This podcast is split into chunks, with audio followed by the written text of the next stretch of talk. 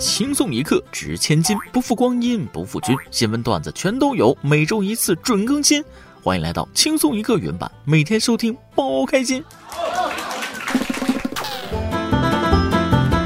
昨晚上和同事出去小聚，因为醉酒啊起来晚了，今天早晨脸都没洗，打个出租车就直奔公司。路上司机看我着急，他就玩了命的踩油门啊！我有点害怕，就跟他说了。师傅，你也别太着急了，我是去上班，不是下地狱啊。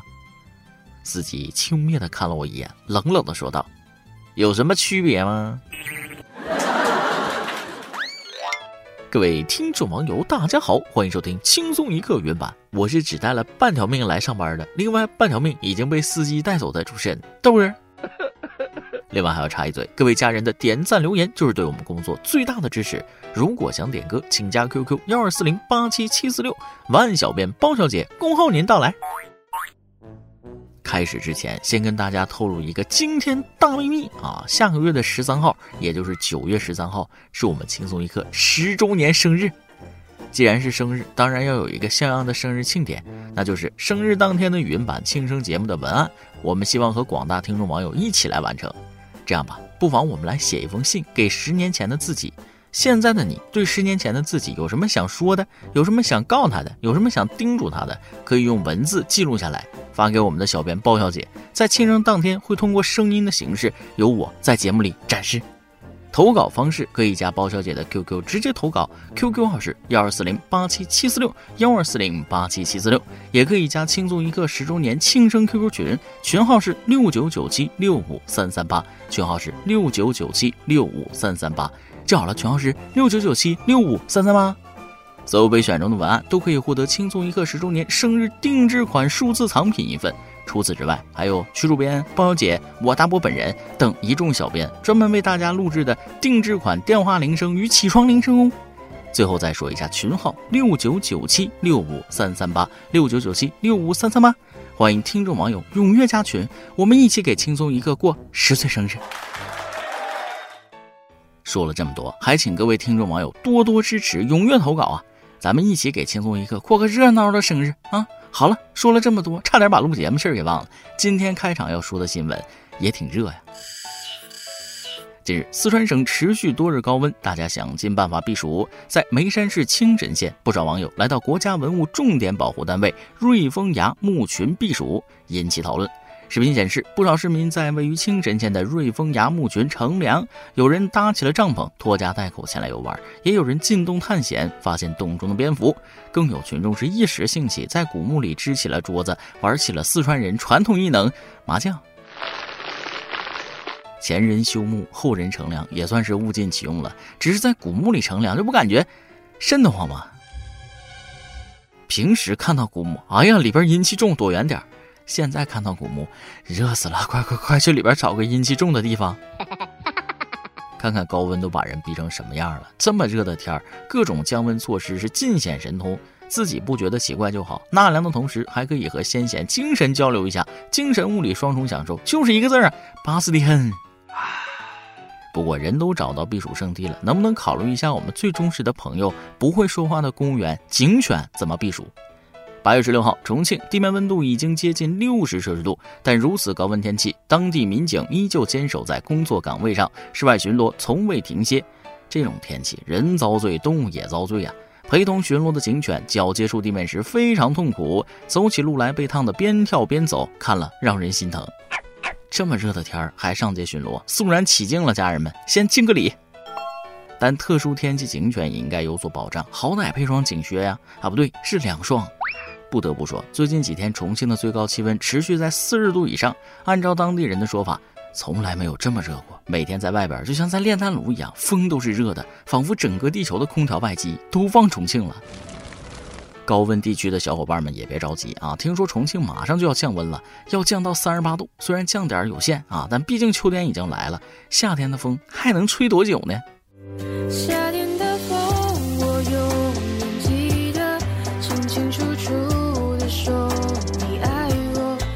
感觉夏天还没过，眼瞅着秋天来了，又到了一年一度河里吃吃吃的好时节，贴秋膘吗？而火锅则是秋冬季节进补的不二之选。相信不少人对滚烫火辣的四川火锅是情有独钟啊。可是最近一项调查显示，肛肠医院数量竟然与各省吃辣的程度吻合住了。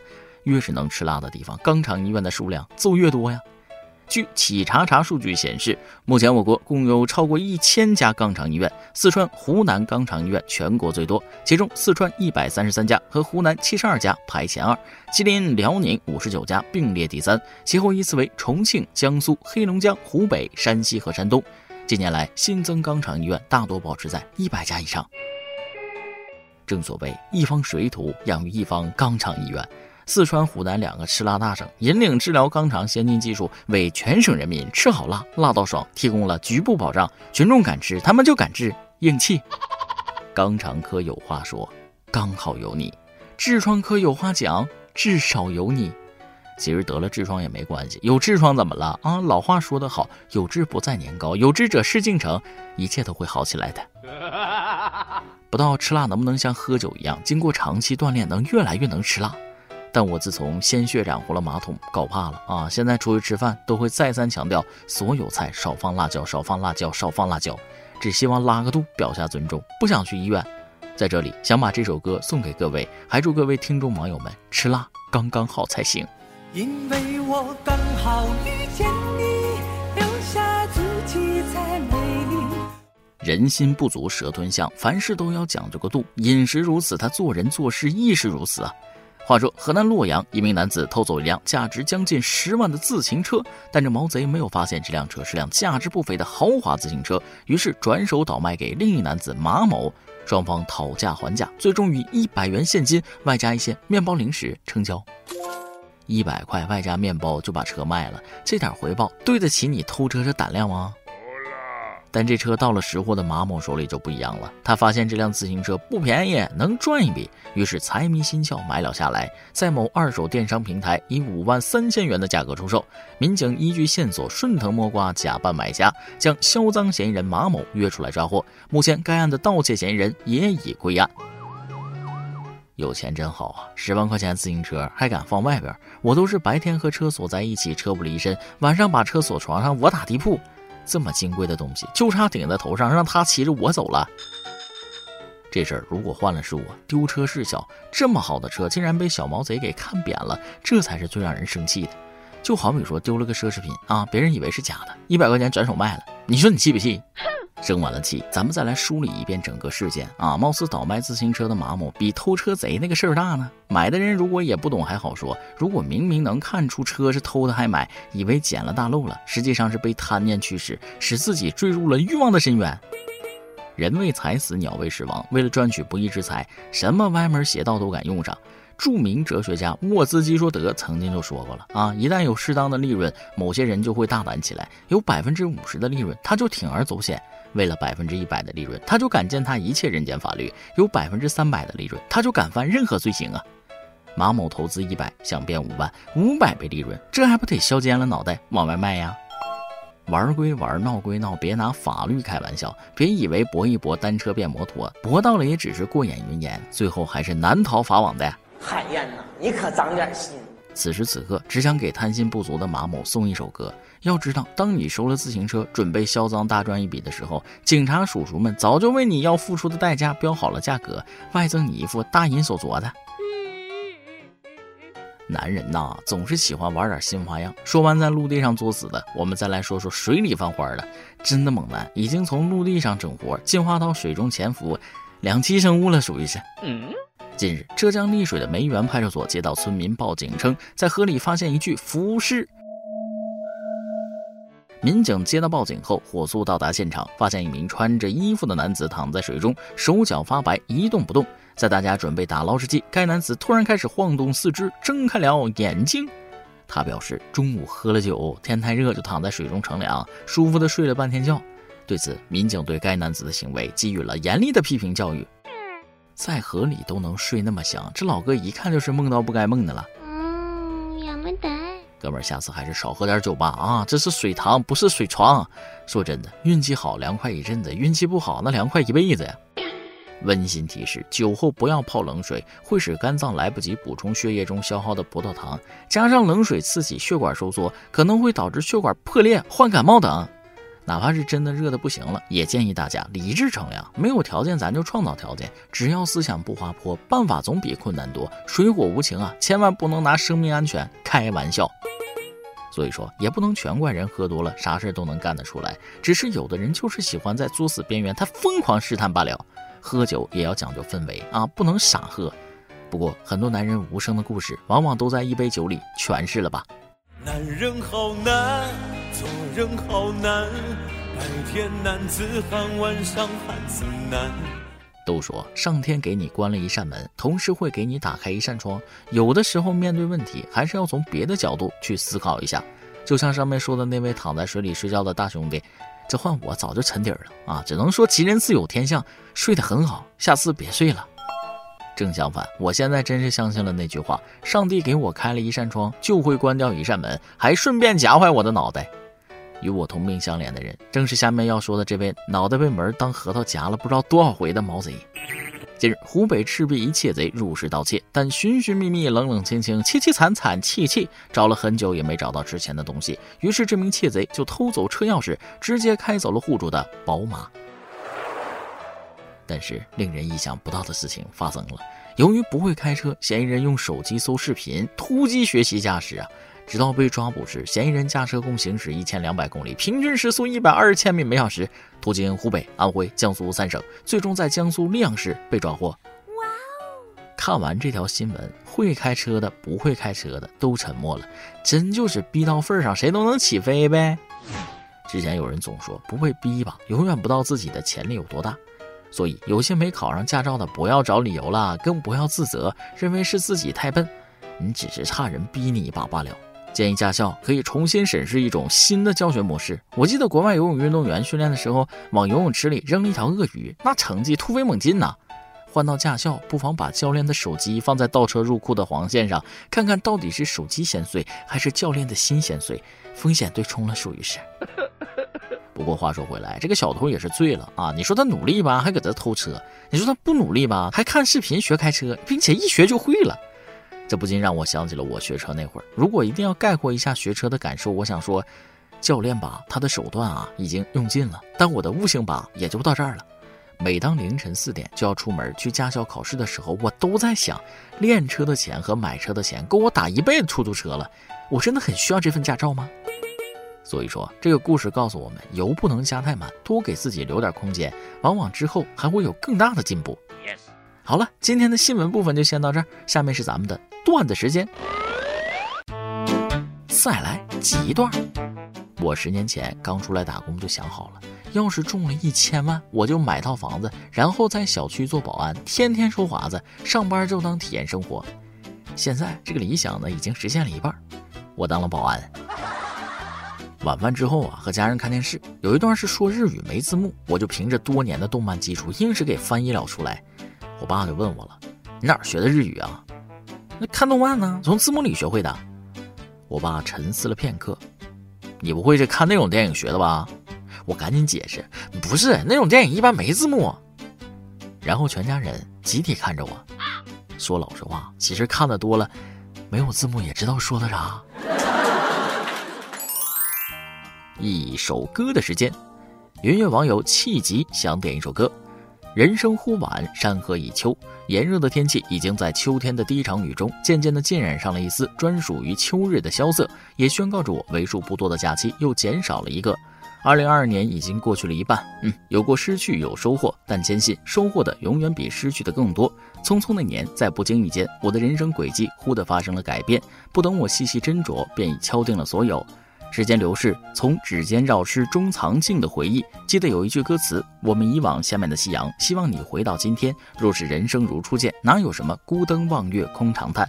但是世事岂能如意？我又没有如意，在重逢与离别之间，知晓了泪水不同的滋味，在时光的沉淀下，敲定了我活着的意义。”记得童年时父母的争吵，让我很少见到他们。十多年间的陪伴，永远很少。不过寥寥数日，或许以后不会有多大成就，我也不希望有多高。但我一定会让我的孩子童年不仅仅只在游戏中度过，而是在陪伴与理想中的充实自己。希望到了爷爷辈的时候，下楼遛弯时，可以听到别的小老头羡慕地说一句：“这是谁谁谁他爸，或是这是他家孩子，真孝顺之类的。”江畔何人初见月？江月何年初照人？人生代代无穷已，江月年年望相似。也许人生应该适当留白，人生得意须尽欢，莫使金樽空对月。祝大波和包小姐以及所有人，特别是我在各自的生活中健康、快乐、平安，还有一定要多金啊！希望在二零二三年的落花时节又逢君。嗯，点一首盛哲的《在你的身边》送给我吧。有句话说啊，童年的遗憾往往要用一生去治愈，但是最后真的能治愈吗？我看未必。小时候的一个小小伤口，随着慢慢长大，伤口也在慢慢变大，总在想着去填补。但我们真的能回到过去吗？答案恐怕是不能。年年岁岁花相似，岁岁年年人不同，人心又怎么能和花一样，每一年都是崭新的自己呢？我们能做的，也许只是把这份遗憾寄托在未来的生活中，让它不要再发生。真有体会过，才会知道爱多么不易得。往后的日子，还希望这位朋友能够释怀。祝你好运。以上就是今天的网易轻松一刻，由电台主播向当地原汁原味的方言播轻松一刻，并在网易和地方电台同步播出吗？请联系每日轻松一刻工作室，将您的简介和小样发送至 i love 曲 at 幺六三点 com。老规矩，祝大家都能头发浓密，睡眠良好，情绪稳定，财富自由。我是墩儿，咱们下期再会，拜拜。青石板